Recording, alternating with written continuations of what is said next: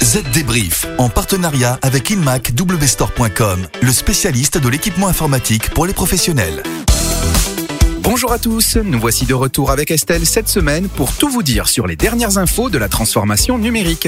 Salut Estelle Salut David, salut tout le monde Alors au menu de votre Z débrief cette semaine, il y a le report du MWC de Barcelone qui devait se tenir en mars prochain.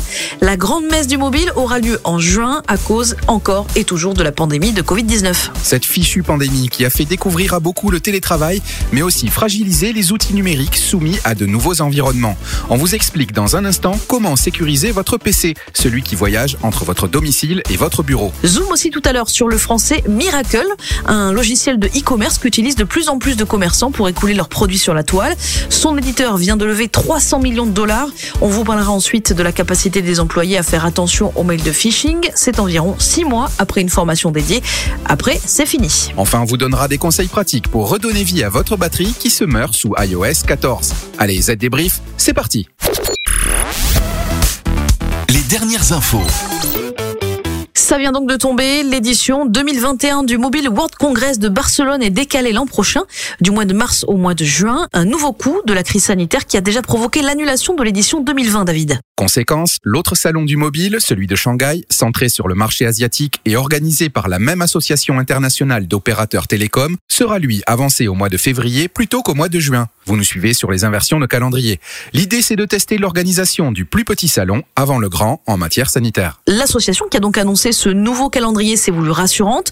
Jusqu'ici, elle aurait signé des contrats avec 78 des 100 principaux exposants et espère même en accueillir 83, voire notamment les géants comme Huawei, Ericsson et Nokia. Et maintenant cette question, vous qui télétravaillez depuis votre domicile, êtes-vous sûr d'avoir bien protégé vos outils informatiques? Surtout si c'est un PC. Nous, les fans d'Apple, on le sait, PC égale danger. David, ça suffit. Et puis d'ailleurs, c'est pas forcément vrai. À ce jour, des techniques telles que l'authentification forte ou multifacteur permettent déjà de se protéger des intrusions, mais à un niveau organisationnel. Le cabinet Gartner préconise surtout une véritable collaboration entre le département informatique, les RH et le service juridique pour développer une véritable politique de travail à domicile. Oui, mais ce vaste chantier paraît surdimensionné pour les petites entreprises. Si c'est votre cas, mieux vaut alors s'appuyer sur la sécurité embarquée dans les ordinateurs eux-mêmes. Oui, tout à fait. Depuis des années, les PC intègrent des capteurs d'empreintes digitales. La plupart des constructeurs proposent désormais aussi de l'authentification faciale, en particulier sur leur gamme de terminaux professionnels. Pourquoi s'en passer? L'idée vous plaît? N'hésitez pas à consulter notre site zdnet.fr. Toute la procédure d'utilisation de ces outils y est expliquée. Et sachez aussi que pour ce qui concerne la sécurité logicielle, plus besoin de télécharger et mettre en place 36 programmes. Windows 10, par exemple, embarque aujourd'hui nativement des outils de sécurité réunis dans le menu Sécurité Windows. Enfin, dernier conseil, sachez que pour une bonne continuité d'activité et dans une optique de travail collaboratif, il est conseillé de ne pas conserver les données en local. Office 365, Google Cloud, Dropbox, les services cloud permettant de stocker les fichiers et de les partager ne manquent pas et sont vivement recommandés. Je vous le disais dans le sommaire cette semaine, nous avons choisi de vous présenter Miracle. Créée voilà 8 ans, cette toute nouvelle licorne française vend aux entreprises une solution logicielle pour lancer une place de marché en ligne, c'est-à-dire de proposer des produits de vendeurs tiers sur son propre site de e-commerce. En France, elle a pour clients Darty, la Fnac, Carrefour ou encore Conforama. Et surtout, preuve de son succès, elle vient de lever 300 millions d'euros, soit la plus importante levée de fonds jamais réalisée par une start-up française. Alors qu'est-ce qui explique ce succès? C'est Dickel Souria, le responsable marketing de Miracle, qui l'explique. Miracle apporte de la technologie, mais aussi le conseil de consultants spécialisés dans des verticales comme le bricolage ou la mode pour faciliter la construction de l'assortiment. Il propose aussi un système de regroupement de vendeurs tiers. L'idée, c'est de commercer avec une masse critique de vendeurs tiers pour respecter la promesse de l'élargissement du catalogue de produits. Et Miracle peut du coup intéresser n'importe quel commerçant alors? Non, pas forcément, car pour fédérer des vendeurs tiers et attirer des clients, il faut déjà posséder une marque légitime sur un secteur. C'est un préalable, mais cela permet ensuite de se mesurer aux géants du marché comme Amazon ou Alibaba. Miracle propose sa solution en mode SaaS. Avec cette levée de fonds, l'entreprise prévoit de recruter plus de 1000 nouveaux collaborateurs dans le monde sur les trois prochaines années, dont 300 ingénieurs en France. Que vous traitiez d'importants volumes de données, conceviez du contenu innovant ou élaboriez un business plan, vous avez besoin d'un ordinateur sécurisé et performant pour répondre à vos défis quotidiens. Découvrez les PC Lenovo équipés des processeurs AMD Ryzen Pro chez InMac Store et trouvez la solution pour toutes vos applications professionnelles.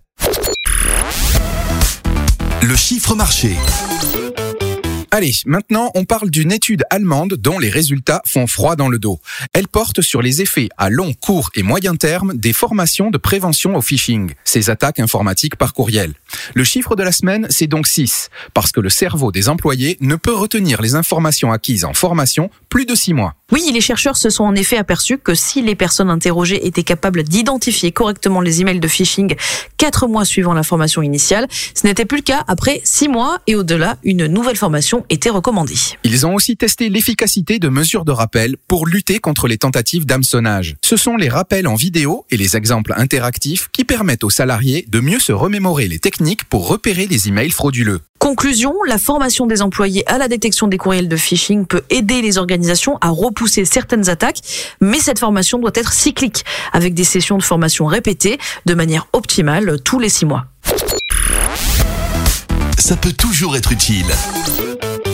Enfin, David, je me trompe ou vous n'avez pas beaucoup dormi ces derniers jours? Non, pourquoi?